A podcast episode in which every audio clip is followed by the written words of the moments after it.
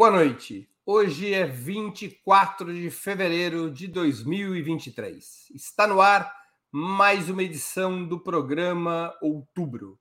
Outubro é apresentado ao vivo de segundas às sextas-feiras a partir das 19 horas. Cada edição com um trio fixo de convidados, homens e mulheres que representam o que há de melhor na análise sobre os acontecimentos nacionais e internacionais. Hoje teremos a participação de Vanessa Martina Silva, jornalista, mestranda do PROLAN, Programa de Integração Latino-Americana da USP e editora da revista eletrônica Diálogos do Sul. Giorgio Romano, graduado em Relações Internacionais pela Universidade de Amsterdã, onde também fez seu mestrado, com doutorado em Sociologia pela Universidade de São Paulo, atualmente professor adjunto na Universidade Federal do ABC. E José Genuíno, histórico militante da esquerda brasileira, ex-deputado federal e ex-presidente do Partido Nacional, do Partido dos Trabalhadores. Em nome de Ópera Mundi, eu cumprimento nossos três convidados. Também informo que faremos o possível para repassar a nossos analistas eventuais perguntas da audiência, com prioridade aquelas realizadas por membros de nosso canal no, no YouTube ou que forem acompanhadas por contribuições através do Super Chat e do Super Sticker.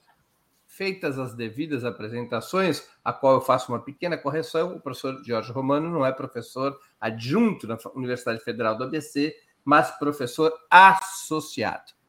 Feitas as devidas apresentações e a correção necessária, eu passo à primeira pergunta da nossa noitada.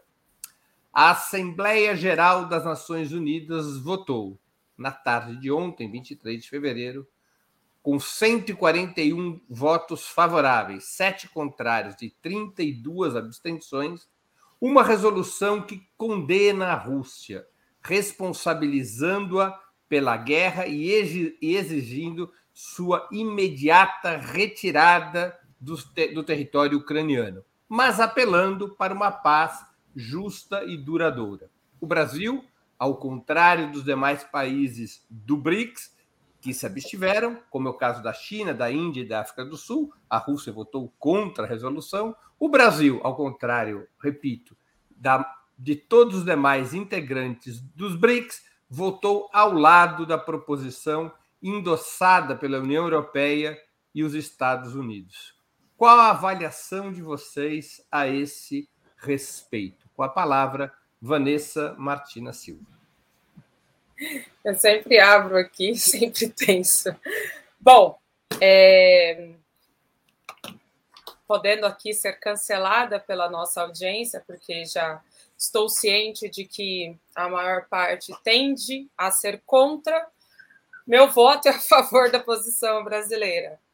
Apesar de ter votado é, e de eu pessoalmente não concordar com o posicionamento brasileiro, mas veja, eu tampouco concordo com o posicionamento do próprio Lula, que tem, apesar de ter feito é, declarações no sentido de quando um não quer, dois não brigam, Lula é, se coloca contrário à posição russa, né? a, a, a decisão da Rússia de um, agir militarmente na Ucrânia. Então, a posição do Lula, a posição do Itamaraty, ela vem sendo coerente, e esse é o ponto. Este voto do Brasil, ele é coerente com a visão do Itamaraty, com a defesa que o Itamaraty vem tendo é, inclusive com a neutralidade que o Brasil tem adotado. Agora, o que me parece que não está sendo considerada na análise, aí muita gente uh, aí bastante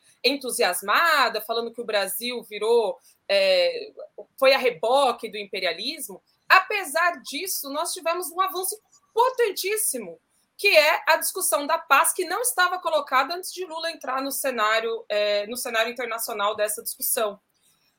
A China tem iniciado também esforços nesse sentido de buscar a paz. Agora, outro erro é comparar Brasil com China.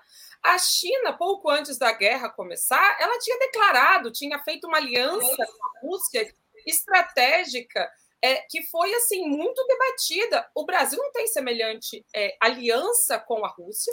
Inclusive, o Brasil está numa posição que a própria Rússia é, admite, que é uma posição de extremo assédio dos Estados Unidos. Não somos a China, não estamos na posição mundial que a China está.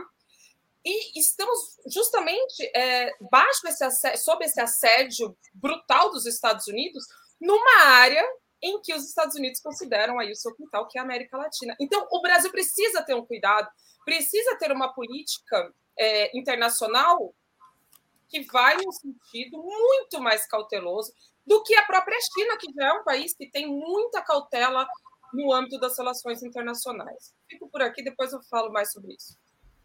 Muito bem. Com a palavra, Jorge Romano. Bom, boa noite a todos e todas.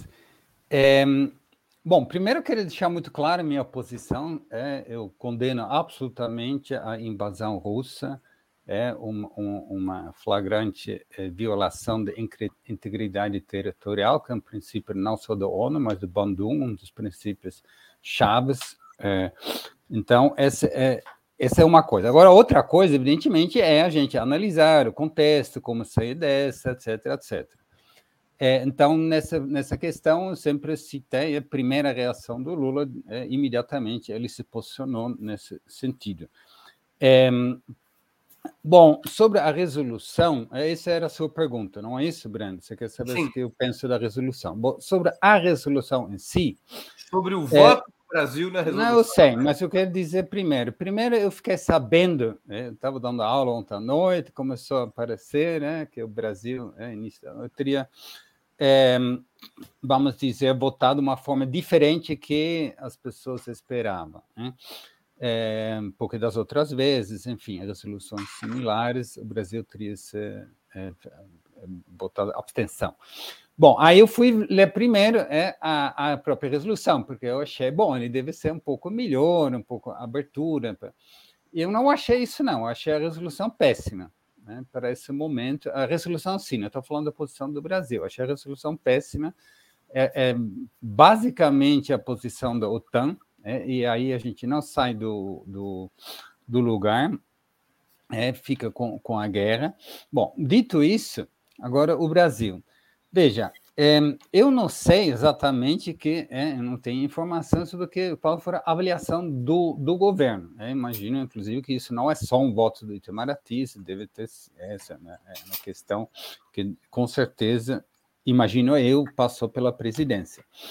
Mas, assim, o que acontece? O Lula agora está se colocando como é para intermediar, não é isso? Ele quer ser um ator, o Brasil, um ator é, não tem nenhuma proposta concreta, tá? Tá muito confuso. Inclusive, o próprio ministro das Relações Exteriores fala coisas muito contraditórias sobre esse grupo. É, ele falou uma coisa única, outra... mas a, a, a, questão central é o Brasil é, se coloca é, é, para intermediar e, a, e, isso tudo baseado, evidentemente, na, no enorme prestígio internacional do Lula, né?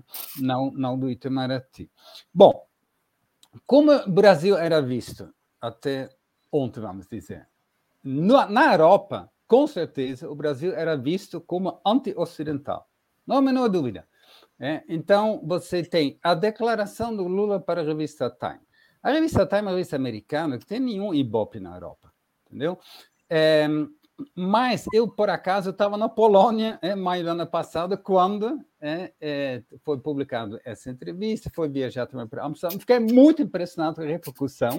É uma longa entrevista, mas só duas, as duas respostas sobre a Ucrânia teve uma repercussão muito grande. É, é, muita gente que nem acompanha o Brasil começou a perguntar, vários jornais, rádios, ou seja, é, lá ele colocou é, ele dividiu, vamos dizer, é, a, a, culpa originária, é, ele colocou que Zelensky também tinha culpa no cartório, etc. Isso repercutiu muito. Depois, o primeiro-ministro na Alemanha, é, botou só as principais questões. O primeiro-ministro na Alemanha vem aqui, o primeiro é, chefe de governo é que vem visitar o da Europa, que vem visitar o Brasil. ele vem com uma questão chave, ele quer convencer o Brasil a participar, a fornecer munições. Né? E, ele vai para é, ele vai, Brasília, Buenos Aires, Santiago. E de uma forma coordenada, o Olaf Scholz escuta, não, nós não vamos participar, não é esse o caminho. Né? Mais armas, mais mortos, a gente não sai do lugar. Né? Então, isso é, é, para o Brasil se colocar né, no meio, é, realmente sendo respeitado pelos dois lados, né, se ele tivesse votado de novo né, por abstenção, abstenção, nesse caso, não significa neutralidade. Abstenção é entendido como anti-ocidental. Então, se o Brasil tivesse de novo dado um voto, já vou terminar, mas voto anti-ocidental, aí você, seria muito difícil você se colocar como intermediador. Mediador. Ou seja, é, esse voto é, equilibrou um pouco a imagem do Brasil. Porque na, para a Rússia está muito claro. É, o Brasil diz não a uma pressão desgraçada do Olaf Scholz. É, por, por, munição de, de, de, dos, dos Leopoldos, dos antigos. É. Então, eu acho que essa, é, eu não sei se essa foi o sentido, espero que seja, é, que esse foi é, o sentido é, para o Brasil ganhar é, espaço, é, e, e, porque será através também é, da França e Alemanha que o Brasil, e, com as relações que já tem com China e Rússia, que o Brasil vai conseguir ocupar esse espaço e contribuir com a construção da paz. Então, por, deixa por aqui. Agora o Genuíno. Com a palavra, José Genuíno. Olha, Breno, eu considero um grande equívoco Aliás, eu fiquei tentando ler, encontrar alguma razão que justificasse. Primeiro, porque a resolução da ONU ela fortalece a hegemonia do Império Americano, da OTAN, para colocar uma pressão violenta no momento em que há uma discussão de como vai se desenvolver a guerra após o ano. Segundo, a resolução radicaliza porque coloca num dos seus itens a questão da retirada da Rússia de todas as áreas, inclusive da Crimeia. Terceiro, a resolução, mesmo sinalizando com a Comissão de Paz, ela busca fundamentar essa ideia da hegemonia do Império Americano com a OTAN em torno da defesa do Ocidente. E aí eu tenho uma divergência respeitosa com o Jorge, exatamente que o Brasil tinha que demarcar com essa ideia da hegemonia do Ocidente procurando construir, sob a hegemonia dos Estados Unidos, um núcleo central da busca de uma saída para essa crise que o mundo vem atravessando, particularmente desde 2008. Então, outra coisa, o Brasil se separa nessa votação dos países com dos BRICS. Quer dizer, quais são nossos interlocutores numa solução negociada? É, é, é a Europa? Eu acho que não. A Europa está fragilizada para ser um, um, um para ser um protagonista. Os Estados Unidos é o império. Então nós temos que buscar alianças com a China, com a Índia, com a África do Sul e com esses países em torno de 32 abstenções, é um número significativo. A outra razão é que se o Lula colocou não envia armas. Miro, me perdoe. São 32 países que representam 67% da população mundial. Pois é, 32 países que representam 67% da população mundial. Esse é o cenário que o Brasil tem condições de navegar, de fazer política, de, de negociar, de discutir. Não é com a União Europeia. Eu acho que, inclusive, há uma certa ilusão com a União Europeia em relação ao protagonismo, principalmente nessa dominação exercida pelos Estados Unidos. Por outro lado, eu acho que a crise e aí vem a discussão da invasão. A invasão se dá num contexto que é discutível, mas dentro de um contexto histórico do fim da Guerra Fria, do não respeito aos tratados e acordos, de um crescimento da influência da OTAN para cercar a Rússia. E o que, é que se coloca hoje? Por isso que a resolução não resolve. A resolução dá argumento para que a própria existência da Rússia seja questionada. Será que é por acaso que o secretário de Estado faz hoje um pronunciamento duro no Conselho de Segurança da ONU contra a China? Portanto, a resolução é um passo a mais na militarização da guerra, é um passo a mais no conflito, não é uma atenuação. E se o Brasil busca uma solução negociada, se o Brasil pressiona por uma solução negociada, com base na defesa da paz, da autodeterminação dos povos, do custo dessa guerra, ele tinha que ter tido um voto mais contundente de abstenção. Exatamente que dá autoridade ao Brasil para buscar uma comissão que possa sinalizar alguma coisa. Eu acho que foi um equívoco. A não ser que exista alguma razão não publicada que justifique essa mudança de posição. Acho que essa foi uma inflexão à direita na política externa. Eu acho que houve uma pressão do sistema midiático mundial, uma pressão do sistema midiático do Brasil para colocar o Brasil e o governo Lula diante dessa condenação em relação à, à Rússia na invasão. Não é por acaso, pessoal, que hoje o, o Zelensky convida o Lula para visitar a Ucrânia. Veja bem como essa hegemonia vai se colocando para envolver, para amarrar o Brasil no emaranhado, que não é a solução que o Lula defendeu inicialmente, de uma comissão de alto nível de países não envolvidos na guerra para buscar a solução. Portanto, eu quero concluir dizendo que esse, esse voto do Brasil, para mim, foi um grande equívoco. Eu não encontro razões que justifiquem esse voto. Aliás, a proposta do chamado grupo de contato, que seria formado pelos países não envolvidos no conflito para mediar uma solução, essa proposta não está na resolução, ela não foi incorporada à resolução. Quem quiser ler na íntegra a resolução, eu me dirijo aqui à nossa audiência, no site do Opera Mundi, eh, nós temos em português a íntegra da resolução, que vale a pena ser lida. Vamos à próxima pergunta. O argumento de Mauro Vieira, chanceler brasileiro, para justificar a resolução anti-Rússia foi a inclusão do apelo a uma paz justa e duradoura, mesmo que condenando a resolução, mesmo que a, condenação, a resolução condene unilateralmente Moscou pela situação de guerra há efetivamente disposição dos principais patrocinadores da resolução, os Estados Unidos e demais integrantes da OTAN, em buscar uma saída pacífica, na opinião de vocês, ou tudo não teria passado, como afirmam muitos analistas, de uma manobra para isolar diplomaticamente a Rússia e atrair alguns países, destacadamente o próprio Brasil, para a posição aprovada nessa quinta-feira. Com a palavra, Jorge Romano. Eu? Sim, senhor. Não é, Vanessa? A ordem? Para explicar a dinâmica do programa que você é novo na casa, a gente funciona ah, rotativamente.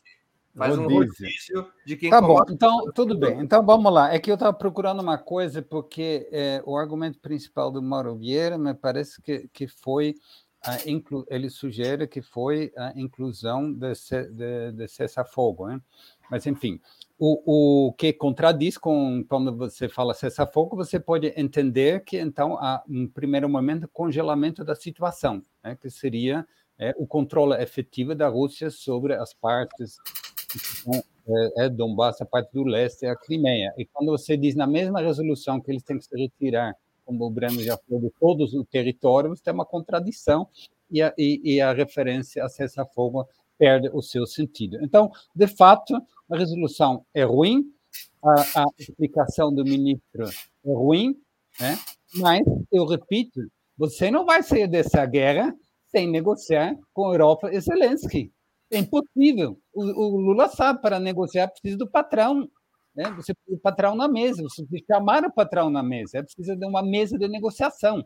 Né? Não adianta ter só uma mesa de negociação onde você tem só é, os, os, os, camaradas. Né? Isso aconteceu lá com, com amigos da Venezuela, que o Chaves falou, bom, então vamos convidar só Cuba, Nicarágua, etc. E o Lula falou, não, temos que chamar Espanha, temos que chamar Estados Unidos. É, convenceu o, o Chaves e deu certo. Bom, Então, é ótimo se essa resolução já provocou um convite do Lula para Zelensky, gol para o Brasil. Aí vai na linha da, do sentido do, do, posicionamento do Brasil. É, e, e, a mesma coisa, você precisa conversar com a Europa. A gente tem que ter mais atenção aos detalhes. É, é, não é tudo a mesma coisa. Né? Por exemplo, o Macron falou é, lá em Munique, é, enquanto o, o, o, o primeiro-ministro da Inglaterra falou que tem que dobrar a aposta, é, e o Macron falou: não, vamos, vamos se é, derrotar militarmente, mas não vamos destruir a Rússia. Ele falou literalmente isso, foi machete. Você acha que os americanos gostaram disso? Então a gente tem que ter atenção a essas diferentes posições. Né? Quando você tem a negociação com um monte de empresários, tem que ver qual está disposto a mudar um pouquinho a posição. Os detalhes contam agora. Né?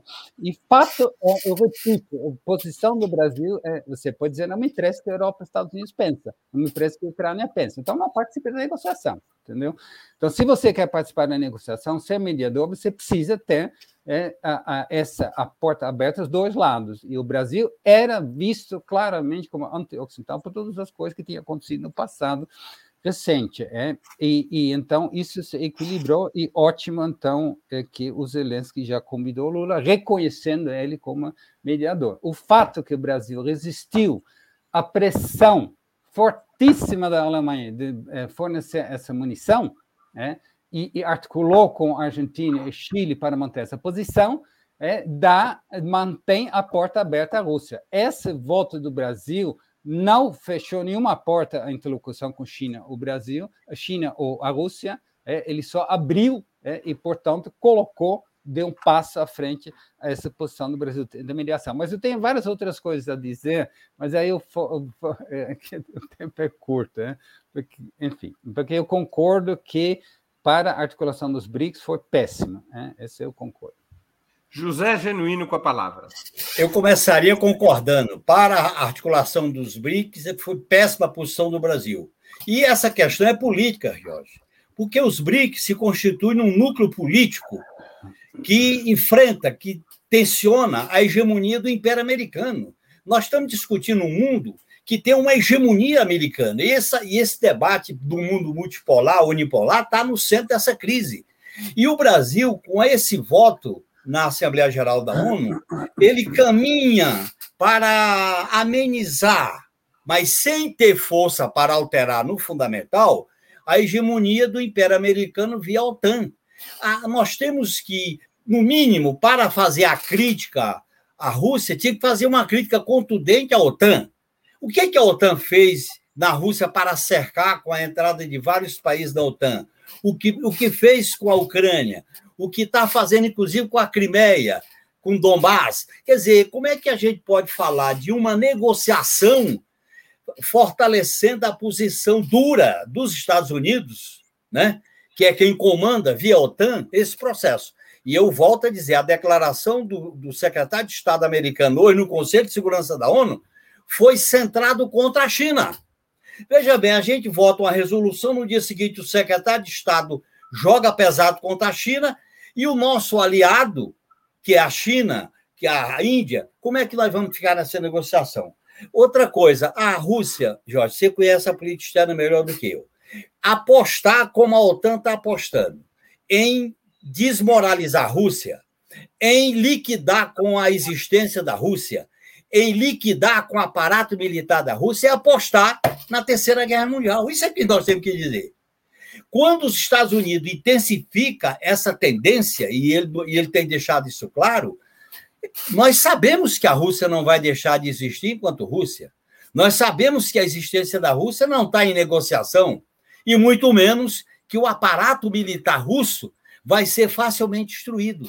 Isso é aposta numa visão belicista, e o Brasil tinha que ter tido uma posição mais contundente do ponto de vista da disputa política, eu acho que era necessário a defesa da paz, a defesa da autodeterminação, abrir uma, um processo de negociação que começasse, vamos dizer, vamos abrir uma negociação na forma, por exemplo, de armistício, que deixasse as coisas como estão.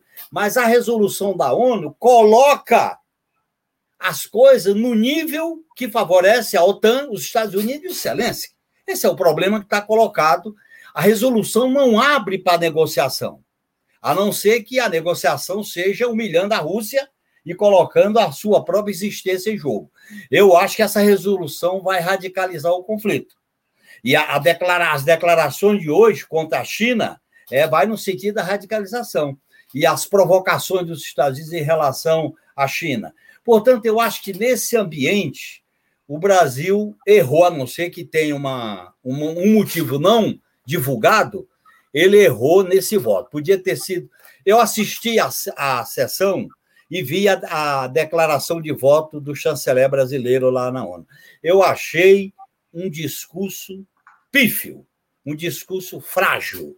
Diante de uma crise como essa, foi um burocrata fazendo declaração de voto burocraticamente, como se faz numa empresa. Com a palavra, Vanessa Martina Silva. Bom, primeiro que me parece que aqui a gente está discutindo é, se uma resolução da ONU vai determinar algo. Essa é a quarta resolução da ONU contra a Rússia. E a Rússia não retirou as tropas. A Rússia não fez absolutamente nada. Essas resoluções, elas têm importância política, obviamente, a ONU está é, tá lutando para manter a sua relevância, mas isso não muda absolutamente nada. O que realmente nós temos, o que efetivamente nós temos neste momento é, estou fazendo a conta aqui, ó, a palavra paz aparece, aparece neste documento, neste novo documento, é, sete vezes. E eles falam a necessidade de alcançar uma paz abrangente, justa e duradoura na Ucrânia o mais rapidamente possível. Não vai ser essa resolução da ONU que vai acabar a guerra, gente. Óbvio. A Rússia nem vai tirar suas tropas e nem os Estados Unidos vão parar de mandar guerra, de mandar arma para a Ucrânia a partir de uma resolução da ONU. Tampouco o Brasil é esse player que se está colocando.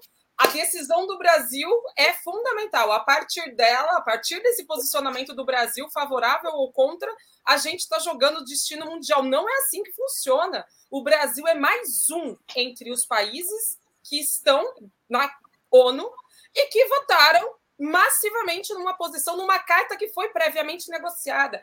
Agora, também me, me, espanta que consideremos que esse voto do Brasil foi uma surpresa para a Rússia, que a Rússia foi pega de calças curtas, que nós não, não, não negociamos, né, não avisamos os russos antes qual seria a nossa posição. A posição do Brasil não mudou, a posição do Lula não mudou, a posição de ninguém mudou. O que mudou foi a, a questão da colocação da paz na mesa. Ah, mas a resolução do Brasil não foi integralmente é, aceita. Isso parte de negociações. Estamos iniciando uma negociação que vai ser longa e que pode ser fracassada, como foi a negociação brasileira com relação aos mísseis ucranianos, né? a, a questão nuclear ucraniana. E aí é o seguinte: a gente quer se colocar como mais defensores da Rússia do que os russos. O próprio vice-chanceler russo elogiou a posição brasileira e é, disse que. Vanessa elogiou antes da votação. É o que eu estou te dizendo, mas a gente não pode achar que, que eles foram pegos de calça curta, que eles não sabiam qual seria a posição brasileira, que o Brasil num dia liga para os russos e dizem: cara, vamos negociar. Inclusive, o Lula está negociando, segundo a chancelaria brasileira, Lula está negociando uma chamada telefônica com o Putin e uma forma de colocar Putin e Zelensky para conversar por telefone. E aí, do nada, do nada, os russos são surpreendidos Parece que é assim que a gente está tratando, que os russos não foram avisados. Obviamente, os russos sabiam da posição brasileira. Isso estava na mesa quando é, eles aceitaram, porque veja, é, essa posição russa, ela foi trazida por uma agência estatal, pelo vice-chanceler. Não é, não é uma posição banal essa que foi colocada de que é, está sendo analisada a proposta do Lula. E é exatamente como o Jorge falou, é, a retirada, é, o cessar-fogo neste momento não significa que a Rússia vai tirar todas as, todas as suas tropas de lá. Significa que para negociar a gente precisa parar o confronto. E até agora não foi falado em cessar-fogo. Não foi negociado um cessar-fogo efetivo de ambos os lados. Isso é uma novidade. E isso tem que ser valorizado. E não achar que uma resolução da ONU vai acabar ou não com uma guerra dessas proporções, que muito acertadamente pode ser o preâmbulo aí de uma terceira guerra. Não que essa já não seja uma guerra mundial, mas com outros cenários e outros atores mais ativos aí é, no campo de batalha. Apenas para esclarecimento, não há o termo, a expressão ou a convocação de cessar fogo na resolução.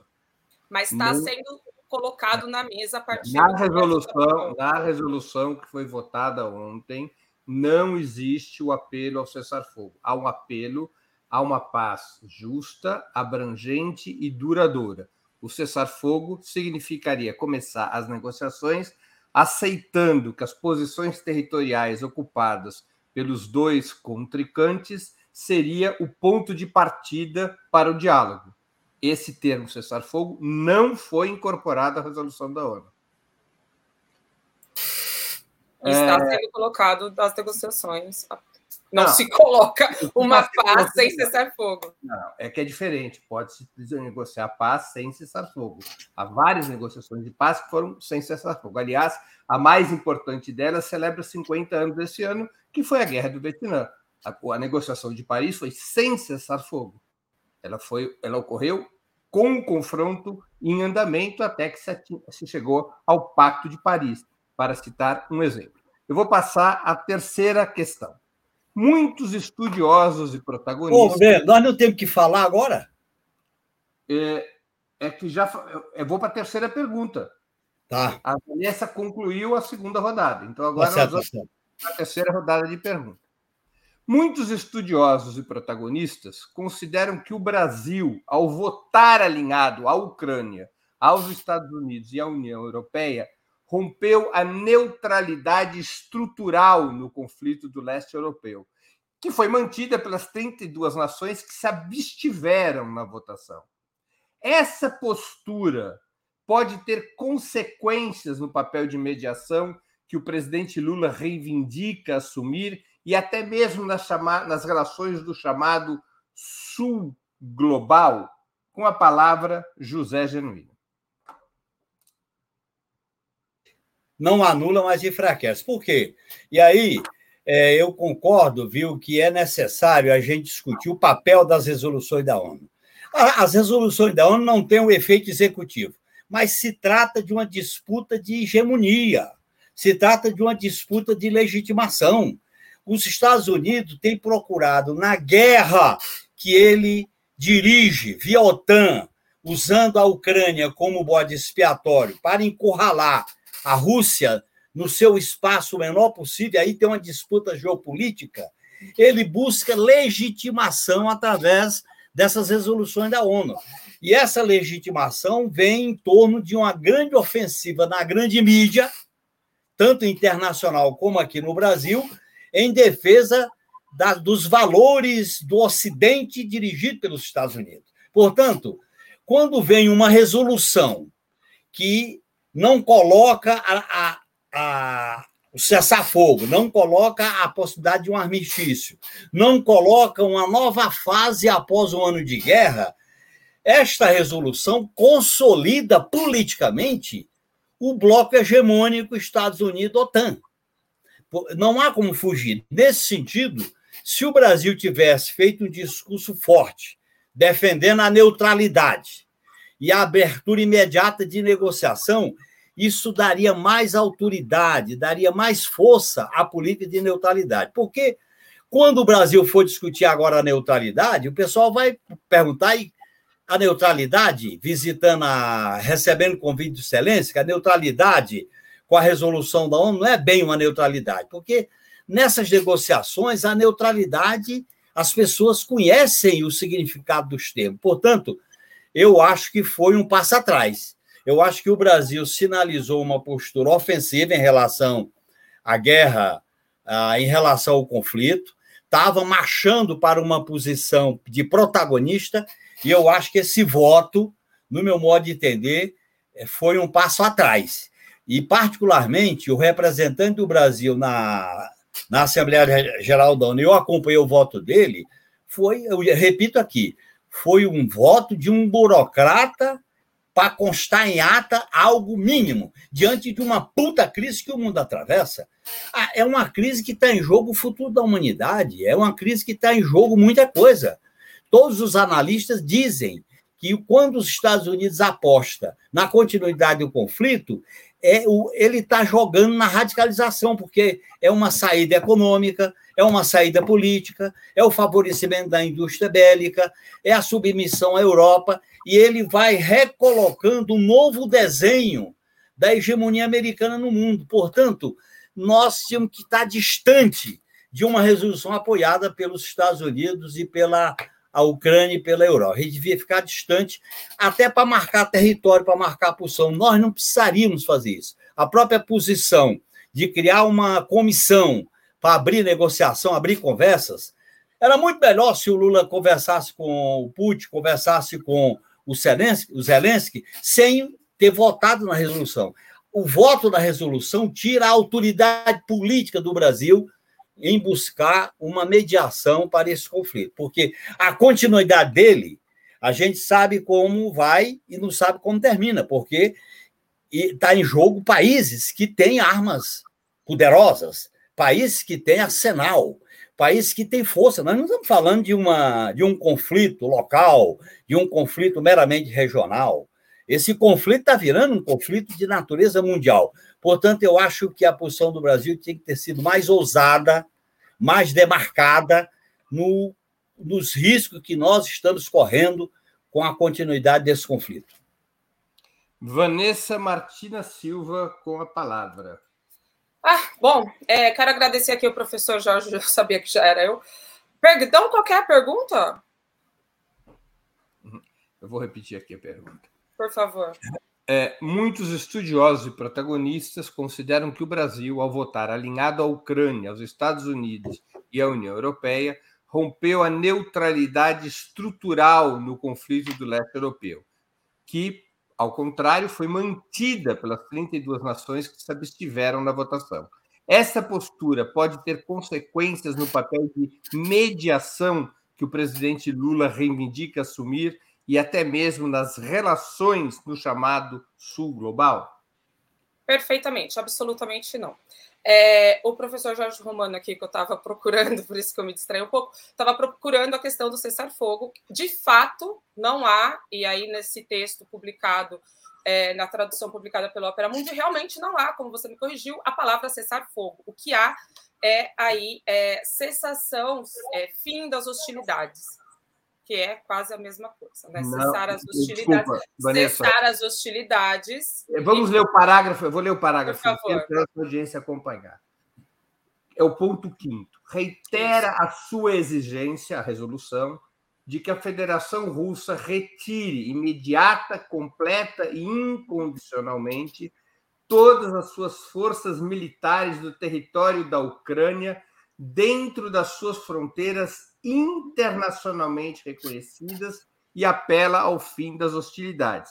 Esse ter, esse, essa redação é o oposto do, da, do conceito internacional do cessar-fogo. Ela submete o fim das hostilidades à Rússia se retirar do território ucraniano. Não, não inclusive da Crimeia, inclusive da Crimeia, né? Da Crimeia, inclusive da Crimeia, porque o Ocidente não reconhece como território russo a Crimeia. O isso é inviável, isso é inviável. O Ocidente não reconhece a realização dos referendos. O Ocidente não reconhece a Crimeia. O Ocidente não reconhece absolutamente nada do que tem sido é, aí conquistado pela Rússia ao longo da guerra. Agora, não se tinha, não se tinha até o momento essa discussão em torno da cessação de hostilidades. E, e, cessação de hostilidades não é que a Rússia deixe de atacar, porque isso já estava dito antes, né? A retirada das forças russas seria a, a não agressão russa ao território. Agora, o fim das hostilidades, ainda que esteja neste parágrafo, como aí está bem colocado, pressupõe que o outro lado também deixe de agredir. Então, é, é isso. É inegável que existe um avanço apesar de ser aqui eu a voz dissonante. Existe veja só, eu não só moro no Ocidente, como eu estive, a galera está aqui me questionando muito. Eu estive na Rússia, eu estive é, em Donbass, em meio ao processo dos referendos, é, vi qual é a, o impacto deste conflito na vida das pessoas ali. Também sei qual é o impacto na vida das pessoas no Ocidente. Afinal, o tema da inflação é um tema global, não é só brasileiro. É um tema que está nos Estados Unidos, que está em toda a Europa. E é isso, essa guerra ela tem um viés internacional, porque afeta realmente não só a Ucrânia, apesar de o cenário ser aquele e as pessoas serem ali as mais afetadas, mas tem um impacto global. Agora, a questão é que, para que este conflito tenha fim, é necessário uma negociação, a menos que, como muita, é, uma boa parte da imprensa, dos analistas, etc., já consideram que é esta guerra não vai ter fim tão cedo e que talvez este seja, seja apenas o primeiro de alguns anos de guerra, como foi talvez aí a Síria. Ainda tem conflito na Síria. Então, a negociação e a pacificação pressupõe uma disputa diplomática. E uma disputa diplomática, ela envolve termos, envolve palavrinhas, envolve pequenos avanços, pequenos avanços, porque a diplomacia é, não tem a ver, né, é, ela é o contrário justamente da guerra armada. Então, esses avanços que estão sendo colocados no cenário é, a partir da intervenção do governo brasileiro, me parece que estão sendo aí totalmente subestimados nas análises que estão sendo feitas. Com a palavra, Jorge Romano. Bom, agora tem muitos assuntos. Vamos começar. Primeiro, o Genuíno falou da atuação do nosso ministro de Relações Exteriores. De fato, é, nós temos um ministro eh, de Relações Exteriores que é extremamente burocrático, né? vem de uma tradição que é aquela. Então, assim, é isso que temos é, por hoje. Eu, eu sugiro que vocês assistam as duas intervenções dele na Conferência de Munique. Lá ele foi perguntado qual a proposta do Brasil, ele respondeu: o Brasil não tem uma proposta. A gente está sugerindo chamar um grupo. Aí perguntaram quem vai fazer parte do grupo. Ele responde: Estados Unidos, Europa, China, todos. Está gravado. É na, é na, não é no sideline, é na parte principal da conferência. Então, é, a própria concepção de que esse grupo seria está bastante confuso, porque aqui foi sugerido que seria um grupo do, do Sul Global, etc. E o próprio ministro que vai pelo mundo defender essa proposta falou outra coisa. Então, é, essa é a primeira coisa. Depois, é, é, veja, uma resolução da ONU não vai radicalizar o conflito, é o contrário. É? A leitura que eu fiz da resolução eu repito, péssima, ele mostra a determinação dos Estados Unidos de radicalizar. Né? E isso é, é, muito ruim. Não é a resolução, sim, a resolução ele reflete isso, né? da, da, e, e uma, uma, uma, uma, pressão dos Estados Unidos e da Inglaterra para é, ir nessa, nessa linha. Muito bem. É, agora eu, eu quero abrir aqui uma, uma é, é deixar claro, né? Eu estou há 45 anos, Breno. Com 15 anos, eu publiquei no jornalzinho da escola artigos contra a OTAN e foi quase expulso. Há 45 anos eu falo mal da OTAN. Mas não por isso eu condeno firmemente a, a atuação do Putin, não só na Ucrânia. A guerra na Ucrânia fechou todas as portas democráticas na Rússia. Né? O, o, os, os espaços de discussão, os espaços de, de, da mídia, de discussão, sindicatos, etc, etc. Então, essa guerra... Né, é, pior que o crime foi o erro, é, como disse o Celso Amorim. E o erro é gravíssimo, porque o OTAN era o, o secretário-geral da OTAN era um ilustre desconhecido. Os, os, os, países europeus não estavam contribuindo com quase nada. A Alemanha estava enrolando o tempo todo, nunca, nunca uh, contribuindo com mais de 1% do seu PIB para gastos militares. O que todos os presidentes dos Estados Unidos, Obama, Trump, Biden, tentaram forçar a Alemanha a aumentar seu orçamento militar, não conseguiram, Putin conseguiu. Isso é uma herança maldita, é uma militarização do, da Alemanha. E quando a Alemanha publicou, anunciou é, a, a militarização, sua militarização, isso deu carta branca para o Japão fazer a mesma coisa. Olha os orçamentos militares. A Alemanha dobrado 1 para 2% é gigantesco. Né? O complexo militar industrial está tá, tá feliz da vida, porque isso não são lucros assim temporários, como a indústria petrolífera, que fez lucros gigantescos em torno das desgraças da pobreza energética dos outros, mas esse aqui veio para ficar. Entendeu? Então, a OTAN não tem presente melhor para a OTAN que essa invasão, porque isso recolocou, deu aos Estados Unidos exatamente é, a, a, a, capacidade de impor de novo, é, a enquadrar a Europa, é, agora com Finlândia. Imagina Finlândia, gente. Finlândia tem 100 anos de neutralidade discutida, agora a maioria da população não é pressão americana, não, gente, pelo amor de Deus. É a própria população que, tá, que pressionou o governo a pedir filiação à OTAN. Então, essas são consequências desastrosas de uma decisão desastrosa do Putin. Ele errou feio, né? e, e, e isso tem que ser dito também. Então, terceira via, sim, né? mas não, não achar que todos os países que estão contra os Estados Unidos são nossos aliados contra o imperialismo. Não, não é assim. É Genuíno com a palavra. Olha, eu acho que a defesa da paz, a defesa da negociação e a defesa de uma solução política devem ser postulados de uma posição de esquerda. Agora, isso não significa a gente arquivar as críticas contundentes ao papel do imperialismo americano e da OTAN. Aliás, o cerco à própria Rússia, que já vinha se desenvolvendo desde 2014, após os acordos de, de 2014, já era evidente o cerco enquanto uma potência regional. A Rússia não é uma, um país imperialista. Eu não concordo com a política do Putin. Eu não concordo com os assuntos internos como é tratado agora. Daí eu vou justificar que os Estados Unidos seja com a OTAN os policiais do mundo que vai fiscalizar a ordem democrática dos direitos humanos é só olhar a história deste país. Então, primeira coisa. Segundo, eu acho que. De acordo, tá, Genuíno? Estou de acordo. Não tá certo, ótimo. Eu acho que a gente tem que deixar claro qual é o papel da OTAN. Por que, que houve o fortalecimento da OTAN, Jorge, depois do fim do Pacto de Varsóvia? Por que, que os acordos de, mil, de 1914 não foram respeitados? Os acordos de 14. 1914, não, 2014. Por que, que houve um tensionamento em relação à Rússia? E aí nós não podemos deixar de colocar.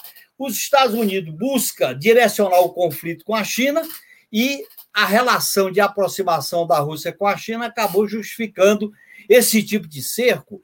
Essa geopolítica do imperialismo americano, nós não podemos, como esquerda, ter condescendência com ela, porque isso vai levar o mundo a uma catástrofe. Porque é mais ou menos o seguinte, Jorge. Olha, não, não, faça isso porque piora para vocês. Então, é, é, é, culpar, é mais ou menos culpar o, o que está derrotado. Ó, você vai ser derrotado, então se autoculpe. Não faça isso. Não é bem assim. As relações, inclusive históricas, da, da Europa com a Rússia, dos Estados Unidos com a Rússia. Eu acho que o imperialismo americano jogou alto, jogou pesado, Aí eu posso avaliar numa discussão numa, no outro nível se a tática correta foi o que o Putin adotou ou qual era a outra saída, porque eles criaram um beco sem saída, eles criaram uma situação de fato de encurralar para que a Rússia colocasse em, em debate a sua existência enquanto potência regional, porque ela não é uma potência imperialista. Isso é a discussão que nós temos que fazer. Agora, o, o, uma guerra, você sabe que tem as versões né? tem toda a disputa política. Será que é por acaso que há uma, há uma unanimidade da mídia ocidental favorável aos Estados Unidos? É só ver a televisão, é só ver Facebook, é só ver Twitter, é só ver todas essas plataformas. Quer dizer, há uma hegemonia diante da crise do capitalismo a buscar uma solução pela guerra. Por isso que a minha avaliação é que a, a, a tendência é essa guerra continuar, porque não interessa aqueles que estão financiando a guerra qualquer solução negociada agora. Senão eles já tinham buscado uma solução negociada. Por que, que os Estados Unidos endurecem? Por que, que endureceu hoje com o secretário de Estado? Por que, que endurece na, no pronunciamento que ele fez há dois dias atrás? Quer dizer, estão incentivando um conflito militarista, porque diante da crise do capitalismo neoliberal, o militarismo pode ser uma forma, um caminho para atenuar essa crise. E nós temos que deixar isso claro. A humanidade não pode ser vítima de uma ganância de lucro, de especulação, de lucro com a indústria armamentista, e, e que isso seja usado para reeleger o, o Biden como presidente dos Estados Unidos. Tudo isso está em jogo. Então, acho que a gente tem que dizer as coisas de maneira mais sincera para a população. E aí tem uma disputa de hegemonia, viu? Eu acho, viu, companheiro, que há uma disputa de hegemonia nos Estados Unidos, das resoluções, no debate geral. O próprio, os próprios fascistas que se fortaleceram na Ucrânia, e também tem de todos os lados, nós temos que clarear uma posição de esquerda em relação que atitude adotar diante dessa guerra. Eu acho que essas disputas existem. Nós não podemos só ir pelo resultado, pelo cálculo. Nós temos que também disputar uma visão do futuro da humanidade. Vamos para ah, a quarta pergunta. Está tão animado que todo mundo quer falar aqui. Terminou mais essa, essa, esse, esse, essa rodada. Vamos para uma próxima rodada.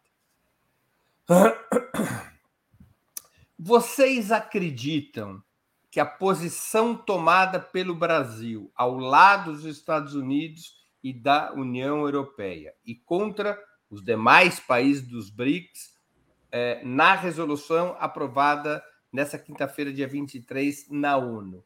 Essa posição poderia sinalizar uma política externa distinta daquela que foi praticada entre 2003 e 2016, desenhando uma estratégia, e aí é o centro da pergunta, desenhando uma estratégia na qual o elemento principal seja uma aliança com a União Europeia?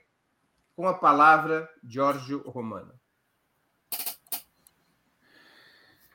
Bom, gente, é, veja, o, o, quando eu me referi já à política externa 2003 2010, quando o Lula propõe para é, resolver a crise na Venezuela, ele chama um grupo de amigos, ele não chama só os camaradas, ele fez questão, ele convenceu o Chaves, o próprio Chaves falou isso lá na, na, publicamente no fórum de, de Porto Alegre que, que, ele não entendeu a proposta, como assim convidar Estados Unidos, como assim convidar Espanha, que patrocinou o golpe contra o governo de Chaves, e o Lula convenceu ele, porque precisa, quando você quer negociar, é, você precisa de patrão na mesa, não tem jeito. Né?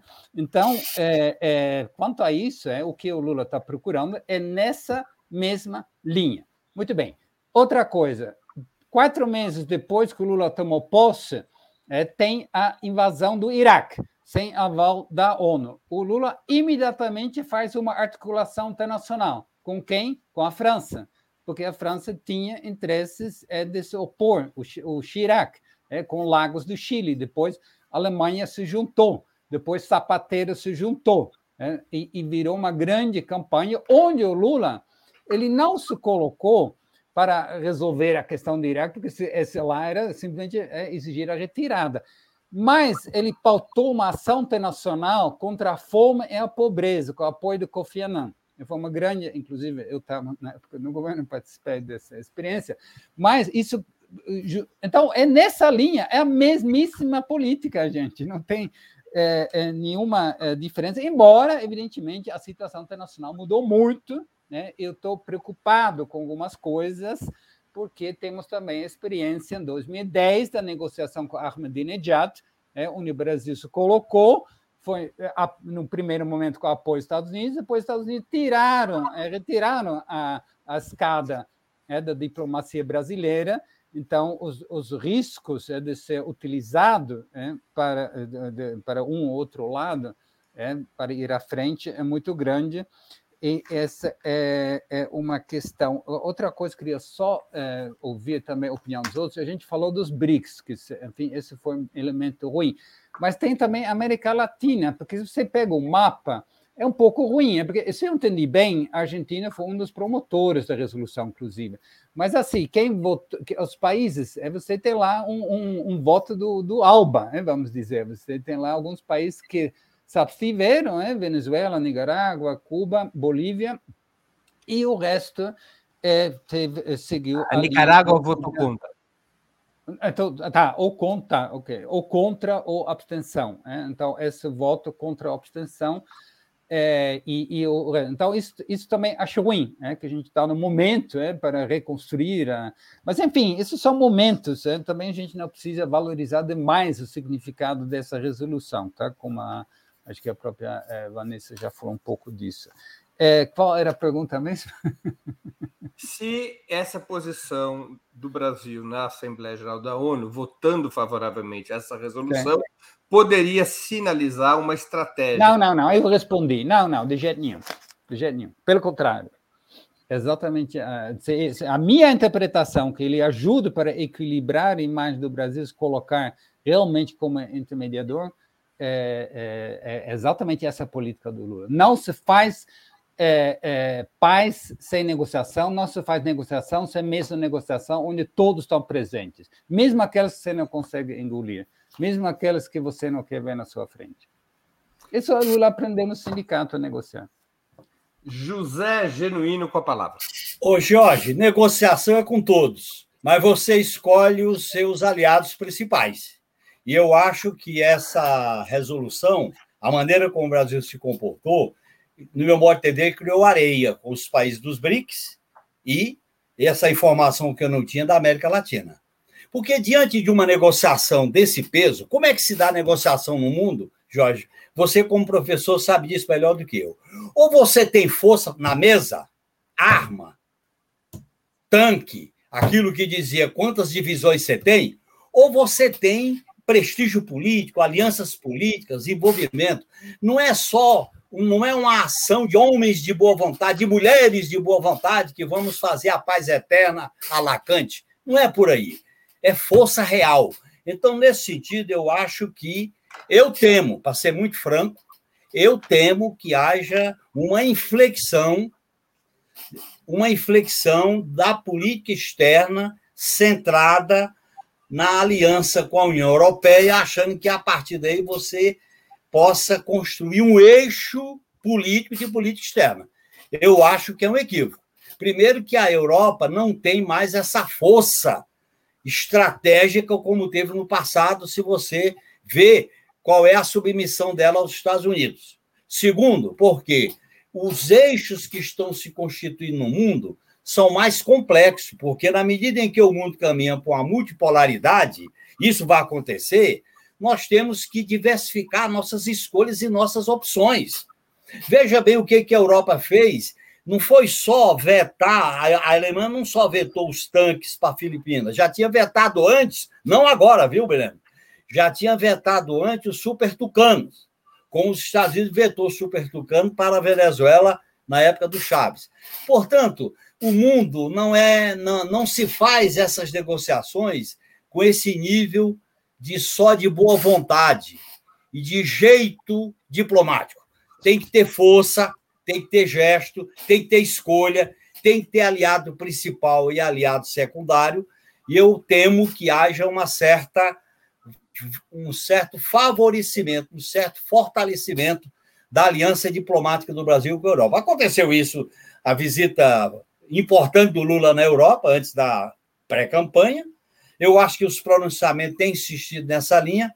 Agora, diante da integração sul-americana, diante do que está colocado para os BRICS, diante, diante do que está colocado por uma nova multipolaridade mundial, eu acho que é pequeno para o Brasil dar essa centralidade numa tática diplomática com a União Europeia. Com a palavra, Vanessa Martina Silva.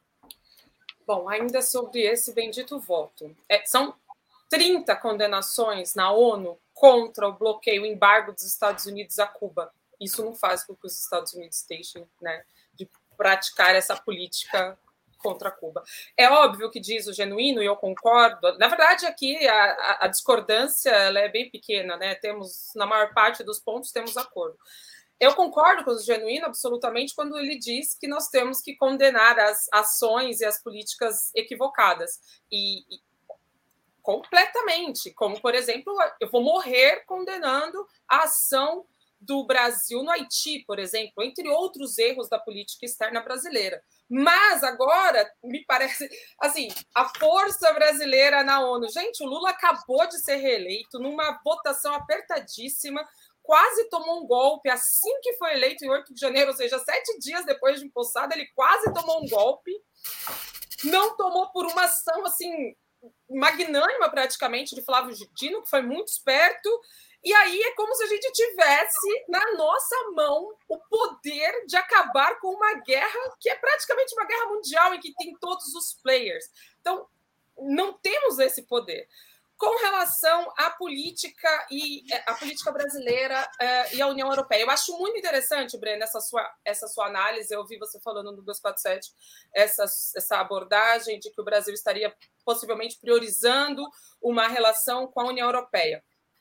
Talvez. A questão é que, como também bem colocou Genuíno, nós temos aí muito provavelmente é, abertura para um cenário multipolar, talvez, mas talvez um cenário com outras polaridades, não sei se tantas assim para ser multi, é, e em um bloco, muito provavelmente, nós teremos Rússia e China, onde estamos muito bem posicionados com relação ao BRICS. Agora, o Brasil ele tem é, também uma vocação e tem defendido sempre na sua geopolítica, na sua política externa, uma posição é, de negociar com todos os players. Então, negociação com a União Europeia precisa seguir, precisa continuar, e não vejo que o Brasil esteja é, deixando os BRICS, o BRICS de lado para favorecer a União Europeia. Veja, Lula está indo agora em março para a China. E aí, muito provavelmente, a ideia. Muito provavelmente não. E aí, a ideia é colocar Dilma como presidente dos BRICS. E, tipo, Dilma só é uma ex-presidente brasileira. Não, não, não, então, isso é colocar a política do BRICS em uma questão de centralidade brasileira. O BRICS, ao invés de estar sendo discutido, e aí na, no chat tem gente falando uh, que não é mais BRICS, que é RICS. É, bom, ao contrário de uma diminuição do BRICS, a discussão que se tem é de um avanço. A Argentina quer ingressar nesse bloco, México, Irã e Nigéria também. Então, a ideia e a política externa brasileira, longe de querer diminuir e, e é, enfraquecer esse bloco, a ideia é que esse bloco seja fortalecido. Essa é a política sinalizada pelo Brasil. E esse voto definitivamente não muda a política externa brasileira. A pedido do nosso querido convidado Jorge Romano, nós vamos para uma rodada de tréplica sobre esse tema. Então, com a palavra agora, o próprio Jorge Romano, depois o Genuíno, depois a Vanessa de novo, e aí vamos para a última questão. Hoje nós vamos estourar o nosso teto para que o tema ele se tornou incandescente, o de, tornou incandescente não, o debate.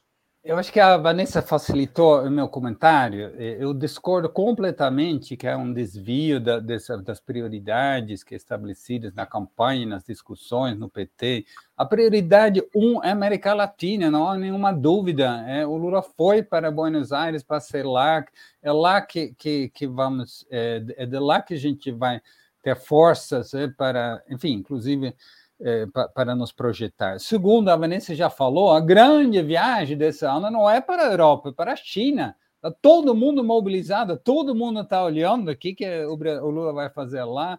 É, vai ser um, um, uma coisa muito maior do que essa viagem relâmpago para os Estados Unidos. Né?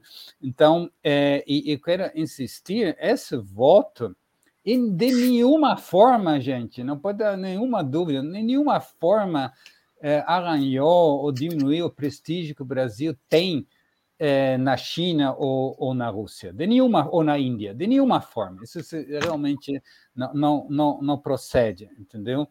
É, e, enfim, o Brasil vai estar à frente do G20 a partir do final desse ano. Né? Então, grande responsabilidade. Né? Vai estar depois, é, o, o ano seguinte, à frente do BRICS, é, com a visita do Xi Jinping em 2025. Né? Então, esses são os grandes momentos. é que o, o, Brasil, veja, você precisa não, falar OTAN, OTAN, mas são muitas diferentes posições. Há conflitos agudos entre eh, eh, Europa e Estados Unidos. A gente, se você quer derrotar o imperialismo, a gente precisa entender onde estão suas contradições.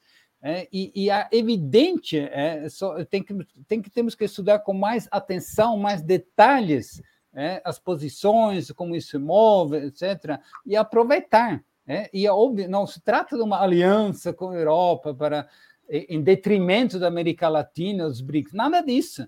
É, se trata de se colocar é, para abrir pontes e se fortalecer, inclusive, na relação com os Estados Unidos é, e ter autonomia também com relação à China, à Rússia, que também é importante. Então, acho que é, era isso que eu queria dizer a respeito. E outra coisa, a Dilma ela foi indicada para ser presidente do Banco do BRICS, tá? É do, do, do novo, no, é, isso, novo perdão, Banco de Desenvolvimento, é que de fato é um instrumento importante, porque é um banco multilateral com peso onde não há participação dos Estados Unidos. Então, é, de novo, uma enorme demonstração onde o Brasil está jogando suas fichas. Ninguém pode sair dessa live com a impressão que o Brasil está abrindo mão é, do seu entendimento é, sobre essa, essa importância do sul global, essas alianças, é que essa é o mundo em desenvolvimento que está se organizando, mas você precisa é, atuar nesse mundo onde há dominação dos Estados Unidos, onde há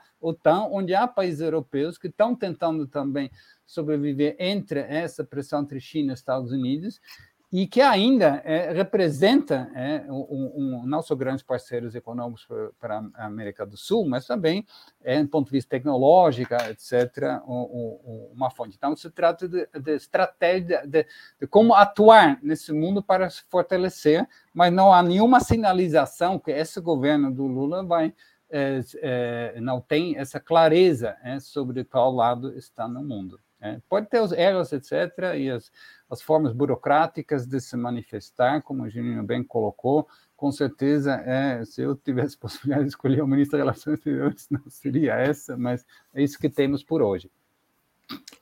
José Genuíno, com a palavra. Olha, para deixar bem claro, Jorge, o Brasil criou uma expectativa muito grande no mundo com a posse do Lula, com a luta pela democracia contra o fascismo. E a repercussão mundial foi muito grande. E a declaração dele sobre a guerra repercutiu muito positivamente e a recusa de mandar armas para a Ucrânia.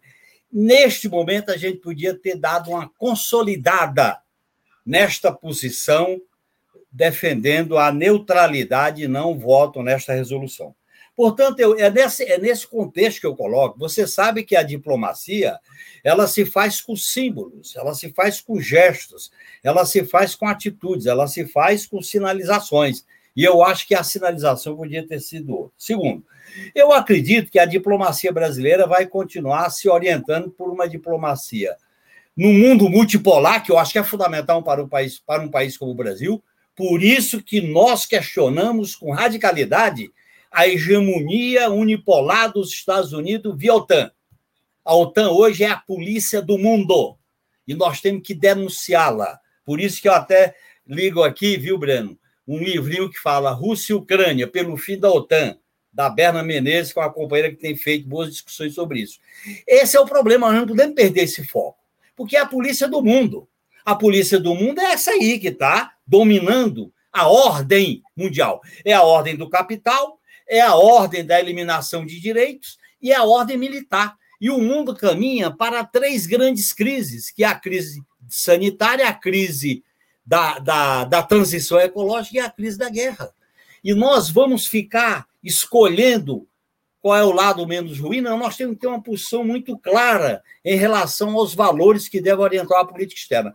Eu acho que a política externa brasileira vai continuar nos marcos de uma diplomacia ativa e altiva. Agora, nós temos que ficar atentos a certas sinalizações. Eu não encontrei, repito, até agora, uma sinalização plausível para o voto do Brasil na ONU. Porque há uma pressão, né, Jorge, Breno e, e Vanessa, há uma pressão do mundo, do aparato midiático, há uma pressão do status quo para que o governo Lula seja mais cordato, seja mais a, a, vamos dizer assim, mais de negociação, não atrite tanto. Há isso aí. Nós não podemos negar que há esse envolvimento numa situação inteiramente nova. E nós temos que ficar atento. O próprio Lula, quando diz: olha, a melhor maneira de me apoiar é chamar atenção, é conversar, não é só bater a mão nas costas. Então, eu acho que, eu acho que é natural que a gente diga: ó, esse voto não está claro. Queremos mais justificativa. Isso faz bem para o Brasil, para ficar atento, porque vai surgir muitos fatos novos diante dessa diplomacia. Para terminar, eu me preocupo, por exemplo, com essa a política externa de alguns países com governo progressista, por exemplo, a política externa do Chile, do Boric. Me preocupa, sim. Claro, quer dizer, como é que nós vamos construir uma integração não azeita, se a gente não azeita bem, se a gente não unifica bem essas questões?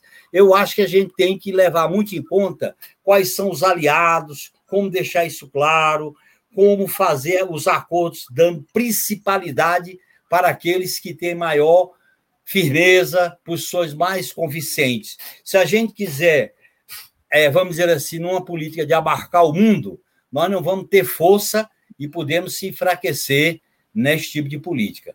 E a Europa, que está enfrentando uma crise, eu tenho uma visão muito crítica, viu, Jorge, em relação à maneira como a Europa se submeteu aos Estados Unidos. A Europa está humilhada, a Europa está fragilizada, a Europa está enfrentando uma puta crise porque os Estados Unidos botou ela debaixo do braço e está fazendo, ela está cumprindo rigorosamente as determinações do Império Americano. Com a palavra, Vanessa Martina Silva. Muito bem.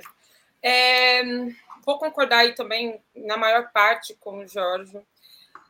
A centralidade da América Latina está aí toda a minha defesa, a importância da América Latina e me interessa muito mais, de verdade, a posição do Lula com relação à Venezuela e Cuba. E ele tem sido contundente, principalmente com relação à Venezuela, é, sobre a necessidade de uma de, uma, é, de um arranjo que se preserve a soberania venezuelana e que se normalize as relações, porque esse, essa política de sanções, seja contra Cuba, contra a Venezuela, inclusive contra a Rússia, é, isso é uma aberração completa. Lula também se coloca contundentemente com relação a Cuba ao dizer que não faz sentido a política dos Estados Unidos, uma política de guerra fria, no contexto atual com relação a Cuba. Lula também se coloca favorável à política do BNDES de fazer investimento e ações nos países latino-americanos, o que é fantástico. O Brasil perdeu terreno nesse sentido para a China, em grande medida, porque saiu totalmente é, dos países latino-americanos e, e a China sabe muito bem aproveitar esses espaços. Com relação ao imperialismo genuíno, é, eu acho que não está em questão, né? É, somos anti-imperialistas, não está em discussão aqui é, um apoio à OTAN, e nem o Brasil aí, ao fazer esse voto, como ele não nem mudou a posição dele, mas não é, apesar de ter votado majoritariamente com os demais países e de a ONU, em certa medida, estar servindo é, aos interesses da OTAN, mas não é um fortalecimento. Tampouco eu acho, é, e aí, já que eu, estamos nesse momento de, de réplicas aí, então, aí eu, eu não concordo com o Jorge quando ele coloca é, a questão da OTAN e do posicionamento do Putin. Não havia outra saída para a Rússia, que estava completamente assediada pela OTAN, que estava vendo as suas fronteiras, é, as fronteiras delimitadas em acordos internacionais serem invadidas, ultrajadas, e pior, né, é toda a questão do Donbass, do leste ucraniano, que desde 2014 está sendo aí é, um cenário de guerra e não parou, pararam os ataques é, da Ucrânia, né, de Kiev, a essa região do Donbass. Então, diante de todo o cenário que estava acontecendo, é, o tema da nazificação da Ucrânia também é muito discutido, muito questionado, mas é é, é um fato, né? Você tem aí a mudança de avenidas para nome de, de nazistas, você tem batalhões nazistas lutando. Alguém comentou aqui no chat é, o incêndio, né? Na verdade, um incêndio criminoso no, no sindicato, é, no sindicato de trabalhadores, feito por forças nazistas é, a favor de Kiev. Então, assim, todo o cenário em que a Rússia estava imersa em uma Europa que, como o Genuíno bem colocou, está completamente acuada economicamente, em uma posição de total, total, é, de total submissão aos Estados Unidos, se a Rússia não se colocasse nesse momento, a própria existência da nação Rússia estava em xeque. Então, foi uma resposta a uma agressão. E nesse ponto eu discordo completamente também do Lula, quando ele diz que um, a Rússia invadiu ou que a Rússia está errada.